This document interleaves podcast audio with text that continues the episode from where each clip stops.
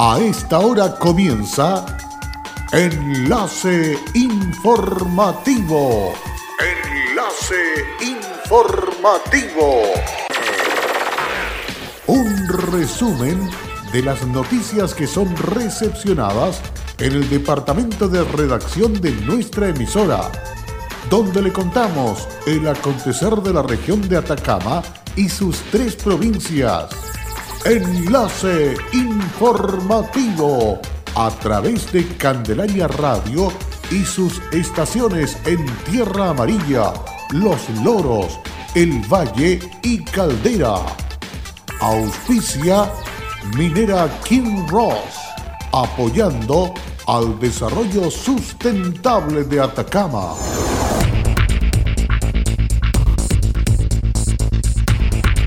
En pleno desarrollo se encuentra la coordinación del ingreso a clase 2020 en la región de Atacama. Deportes Copiapó se quedó con los puntos al golear a Deportes Melipilla jugando de local. 17 expositores dieron vida en Caldera a la Expo Fosis. ¿Cómo están ustedes? Bienvenidos y bienvenidas a esta edición de noticias aquí en Candelaria Radio, enlace informativo. Las buenas tardes para cada uno de ustedes que se integran a esta edición noticiosa. Nos escuchan en la playa, ahí en Caldera, nos escuchan en Tierra Amarilla, en Copiapó, en la región de Atacama o donde quiera que te encuentres a través de nuestra señal online www.fmcandelaria.cl. Vamos entonces con el desarrollo de las informaciones. Se llevó a cabo una mesa técnica para las coordinaciones en el ingreso de las actividades escolares 2020, la que fue liderada por la gobernadora Paulina Basaure Aguirre, la Ceremit, región de Atacama, la ilustre municipalidad de Copiapó, la PDI y Carabineros de Chile, que permitirá contar con las condiciones y resguardo de los estudiantes y la comunidad educativa. La gobernadora de la provincia de Copiapó, Paulina Basaure, destacó que la preocupación del gobierno es que en este inicio del año 2020 la comunidad educativa en general cuente con las condiciones óptimas, tanto de seguridad vial y otras. Es por ello que en esta reunión de coordinación participaron diversos servicios públicos relacionados a estas áreas para garantizar el buen funcionamiento de la ciudad en general y para ayudar a estas medidas se hace un llamado a padres, apoderados y alumnos a programar sus viajes y rutas, tomar todas las medidas de seguridad necesarias y contratar servicios de traslados de alumnos registrados. En esta línea, el CRM de Transporte y Telecomunicaciones, Vittorio Giglino, señaló que la próxima semana se van a reunir unir en la gobernación con el municipio y carabineros para diseñar un plan de fiscalización y despeje de vías para que los ciudadanos puedan tener una disminución en su tiempo de traslado y de esta forma mejorar la calidad de vida de los habitantes de la región. Por su parte, la directora de Educación Municipal de Copiapó agregó que el inicio del año escolar, de acuerdo al calendario regional, partimos el 2 de marzo con la incorporación de docentes y asistentes de la educación para poder iniciar las clases el día jueves 5 de marzo. Por ello, estos preparativos están enfocados a temas más operativos y logísticos de las escuelas, donde se está trabajando con planes de fumigación, desratización y una serie de cosas que permitan entregar las condiciones físicas de funcionamiento y además de las acciones de la JUNAEV para proporcionar en la continuidad de servicios de alimentación. Para finalizar, el capitán de carabineros George Rojas concluyó que la preparación para este inicio de año escolar se mantiene similar a años anteriores, verificando tanto las arterias como las vías que se mantienen como con principal tráfico, tomando en consideración que el retorno evidentemente mantiene una aglomeración mucho más grande, lo que es el conflicto vial. La Corte de Apelaciones de Copiapó acogió el recurso de protección presentado por dos ciudadanos cubanos que intentaron sin éxito que se les reconociera como refugiados políticos y ordenó a la gobernación provincial que les brinde el debido asesoramiento para formalizar dicha solicitud. En fallo unánime, la primera sala del Tribunal de Alzada, integrada por los ministros Antonio Ulloa, Aida Oces y el abogado integrante Mario Maturana acogió la acción deducida tras establecer el actuar arbitrario de la recurrida. Al afecto, se estima que el actuar de la recurrida ha sido arbitrario en cuanto ha desarrollado una conducta pasiva, limitándose a dar una orientación y emitiendo un parecer que excede de sus facultades, en circunstancias que, por la materia envuelta en el caso de autos y especialmente por las condiciones de vulnerabilidad que ésta supone para una persona que busca acogerse al estatuto correspondiente, era indispensable que la autoridad hubiera adoptado un rol más activo, en términos de justificar el fácil acceso al procedimiento de rigor, tales como la existencia de formularios sencillos y de personas capacitadas para atender los requerimientos de las personas que buscan peticionar tal calidad. La disponibilidad y mecanismos sencillos y expeditos son los que estas personas puedan tomar contacto con los funcionarios respectivos. La resolución agrega que la autoridad debe ser capaz de acreditar acciones positivas que configuren las condiciones necesarias para que las personas en una situación especial de vulnerabilidad puedan sortear las barreras que dificultan su acceso a solicitar el reconocimiento de su condición de refugiado. Por tanto, el Tribunal de Alzada ordenó a la recurrida a realizar oportunamente los trámites a estas personas.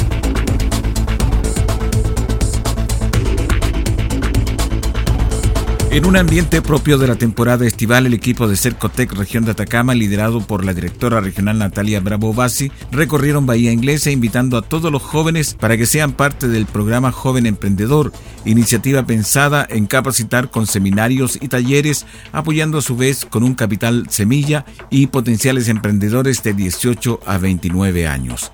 Este programa regional de Cercotec ya ha contado con dos versiones anteriores, logrando el desarrollo de ideas de negocios a la fuerza emprendedora joven y en esta tercera versión se pretende posicionarse como un canal de apoyo donde quienes postulen no solo pueden lograr un capital semilla de hasta 3 millones y medio de pesos, sino que también seminarios y talleres que les entregarán valiosa competencia para que su negocio prevalezca.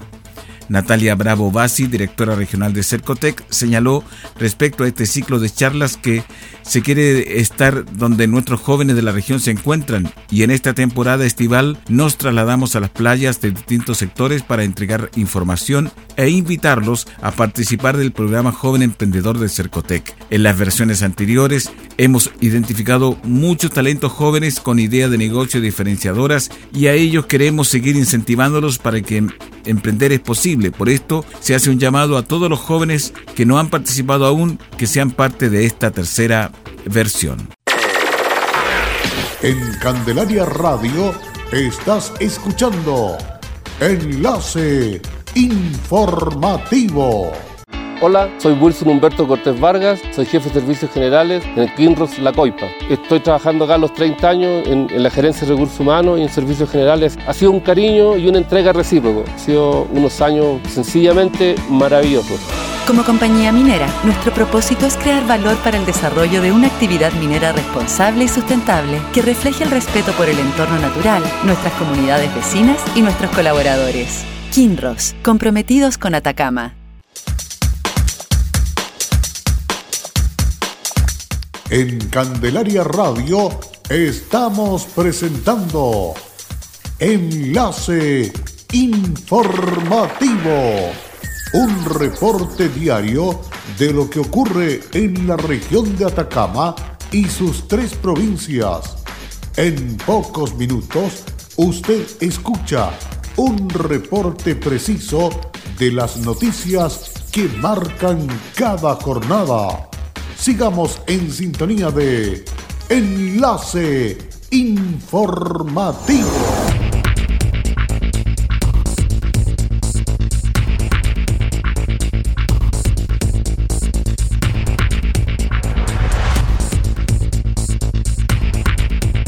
Luego de la pausa ya estamos de regreso para seguir informándoles a través de Candelaria Radio. La Secretaría Regional Ministerial de la Cultura, las Artes y el Patrimonio de Atacama abrió el proceso de postulación para ser parte del Comité de Evaluadores para el concurso Fondar Regional 2021, proceso que culmina el viernes 20 de marzo del presente año. La importancia de los evaluadores para este proceso es clave, ya que aportan una opinión fundada, externa e independiente acerca de la calidad de los proyectos recibidos en cada fondo, que permite a la Comisión contar con una perspectiva más completa al momento de adoptar el juicio correspondiente y que no existan sesgos de ningún tipo de adjudicación de las iniciativas que postulen, explicó la Seremi de las Culturas, las Artes y el Patrimonio de Atacama, María Cecilia Simunovich Ramírez. La Ceremi además indicó que para realizar estas acciones contempladas y alcanzar los objetivos, el postulante debe conocer el proceso de evaluación definido, familiarizándose con las orientaciones generales, los criterios de evaluación y los materiales disponibles, debe estar dispuesto a participar en las instancias de entrenamiento o capacitación que sean requeridas y mantener la confidencialidad de todo el material que revise. No debe tener conflicto de interés, tales como vinculación laboral o relaciones de parentesco cercano con responsables de proyectos postulados. Estar dispuestos a aplicar y cumplir los procedimientos y exigencias del proceso de evaluación. No pueden participar a título de remunerado o gratuito en ninguno de los proyectos que sean postulados Deberá leer y estudiar detenidamente los proyectos y en antecedentes documentales que sustenta la postulación, aplicar los criterios de evaluación de la Subsecretaría de las Culturas y las Artes con la ponderación respectiva para cada línea de concurso, completar los formularios de evaluación. Las personas seleccionadas pueden tener educación formal o informal vinculada con la cultura, el arte y el patrimonio, Pueden ser especialistas con educación formal que tengan título profesional o equivalente en una carrera de al menos ocho semestres o grado académico de licenciado otorgado por universidades o institutos profesionales del Estado, internacionales o reconocidos por este. También pueden ser especialistas con educación informal que tengan experiencia demostrable en el ámbito cultural y disciplinas artísticas que financia el Fondart. Se valoran los cursos de formación, especialización y o capacitación en estos ámbitos y además existe una remuneración para quienes integren esta comisión. Los antecedentes deben ser enviados al correo paula.carrizo.cultura.gov.cl hasta el viernes 20 de marzo.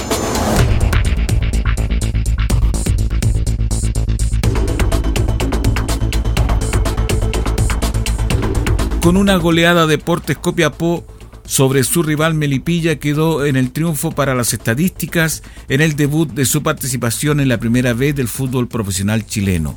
Pero llegar a la goleada no fue fácil. El inicio hizo pensar en una complicada tarde. Gonzalo Sosa puso en alerta a los tres minutos al escapar de contragolpe tras una mala salida, pero Byron Guajardo y José Tiznado lograron dar alcance permitiendo que el meta Hernán Muñoz lograra controlar el balón. Según el portal del León Deportes Copiapó.cl, indicó que, sin embargo, ese aviso no intimidó al elenco de Héctor Almandós, apostando a su ya habitual intensidad en el juego pese a la altísima temperatura, el CDC encontró la apertura de los 8 minutos con un potente y sorpresivo remate del volante derecho Eduardo Pucheta, que desde unos 20 metros dobló la resistencia del meta Nicolás Peranich. Los de Héctor Adomaites apostaron por la presión alta y la salida rápida en contragolpe, y casi lo logran con un remate de Ricardo Fuensalida que se fue apenas desviado por sobre el horizontal. Luego, los copiapinos casi aumenta la ventaja tras un zurdazo del burrito González, tras una gran combinación entre Luca Pontigo y Francisco Basoler y que repelió bien Peranich. Cuando parecía más cerca del desnivel para Deportes Copiapó, cayó la paridad melipillana tras una dudosa mano y penal que decretó el discreto arbitraje de Felipe Jara y que cobró Nelson Sepúlveda en los 32 minutos de la primera etapa y pudo aumentar casi de inmediato, pero Sosa se lo perdió de palomita cuando apareció solo en el área aprovechando la espalda de Ticinado. Como es habitual en el fútbol, los goles que se pierden en el otro arco terminan en el propio un descuelgue de Francisco Sasmay, uno de los puntos altos en el día sábado, terminó en el centro del zurdo que cobró el tanque Basoler en el segundo poste con un potente cabezazo al poste contrario de Peranich para colocar el 2 a 1 de la primera etapa. No cambió mucho el trámite de la etapa complementaria, incluso cayó en un trámite áspero por largos pasajes. Sosa otra vez Ahora de media vuelta pudo colocar el empate parcial, pero encontró la sólida resistencia del Guaso Muñoz. Los ingresos de Cederich Vega y Frank Fernández por Pontigo y Puchet, dos de intenso trajín, le dieron rápidos réditos al elenco copiapino. Ganó piernas frescas, por fuera y en ataque y eso terminó por inclinar la brega para los de Almandós. Fue el volante mixto Juan Jaime el que puso el gol de la tranquilidad de los 79 minutos tras porfiar un balón a Miguel Escalante en la salida de definir con un derechazo potente y a media altura lejos de los guantes del golero melipillano. Hay cosas que mejorar, un comienzo inesperado para algunos, quizás para la primera fecha, pero que permite reafirmar lo hecho en la pasada temporada y en la liguilla de ascenso. El León rugió fuerte en el arranque ante un rival que hasta ayer siempre lo complicó.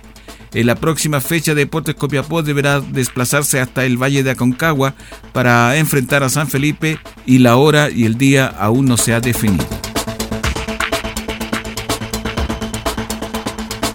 Un grupo de 17 emprendedores de Caldera dieron vida a la Expo Fosis en el Paseo Wheelwright, iniciativa del gobierno que durante viernes y sábado pudieron ver los vecinos y turistas que visitaron la comuna con productos que principalmente son hechos a mano.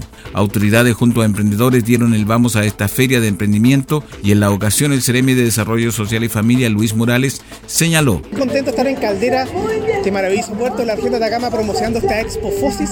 Queremos contarle a todos los vecinos de Caldera que vamos a estar hoy y mañana hasta las 22 horas este lugar, en el Paseo Wheelwright, con las mejores exponentes calderinas del emprendimiento. Tenemos desde eh, exquisiteces eh, asociados al elige sano, a la alimentación saludable, hasta artesanía, elementos que tienen que ver con eh, componentes artísticos y con las características propias del territorio. Por ejemplo, eh, artesanía, billeteras y elementos hechos con cuero de pescado, con, aquellos elementos que son muy propios y característicos de Caldera. como gobierno queremos contarle que para este año hemos aumentado los fondos disponibles para el FOSIS, aumentamos de 760 millones de pesos a 1.400 millones de pesos con el objeto de que todas las mujeres que quieran emprender, que quieran tener adelante eh, una visión de desarrollo de su economía familiar, del aporte hacia su núcleo eh, familiar, eh, va a disponer de aquellos recursos que el gobierno del presidente Piñera pone a disposición. Un total de 17 expositoras dieron vida a Expo Fosis que se emplazó en el paseo paralelo a Playa Mansa de Caldera y que buscaba comercializar su producto a través de esta iniciativa que tiene como objetivo dar un impulso significativo al emprendimiento en esta zona turística de la región. Una de las expositoras caldarinas es Javiera Williamson, que se dedica a la confección de vestuario con su marca Changa, que expresó. Tengo una marca que se llama Changa. Eh, trabajo con tallas pequeñas y público femenino. Eh, la idea de mi marca nació porque, eh, bueno, estudiaba diseño de vestuario tenía ganas de mostrarle al mundo como mis raíces, mi inspiración y Changa reúne todo eso, o sea, el nombre que habla como de nuestro pasado indio, de mí como calderina, porque yo soy calderina, y además acá hago mi arte eh, y me divierto, eh, para mí es muy bacán tener mi marca y eso. Durante la actividad de inauguración se entregó merecido reconocimiento a 15 participantes del programa Yo Emprendo y 5 integrantes del programa Apoyo a tu Plan Laboral del FOSIS, quienes recibieron capacitación y financiamiento para fortalecer sus negocios. Y con estas informaciones estamos cerrando el presente resumen, el primero de la semana, aquí en Candelaria Radio. Muchísimas gracias por acompañarnos, por ser parte de esta sintonía noticiosa correspondiente a este día lunes. Muchas gracias y será hasta pronto. Cerramos la presente edición de Enlace Informativo, un programa de informaciones recepcionadas por el Departamento de Redacción de nuestra emisora. Enlace Informativo por Candelaria Radio es presentado por Minera King Ross, aportando al desarrollo sustentable de Atacama.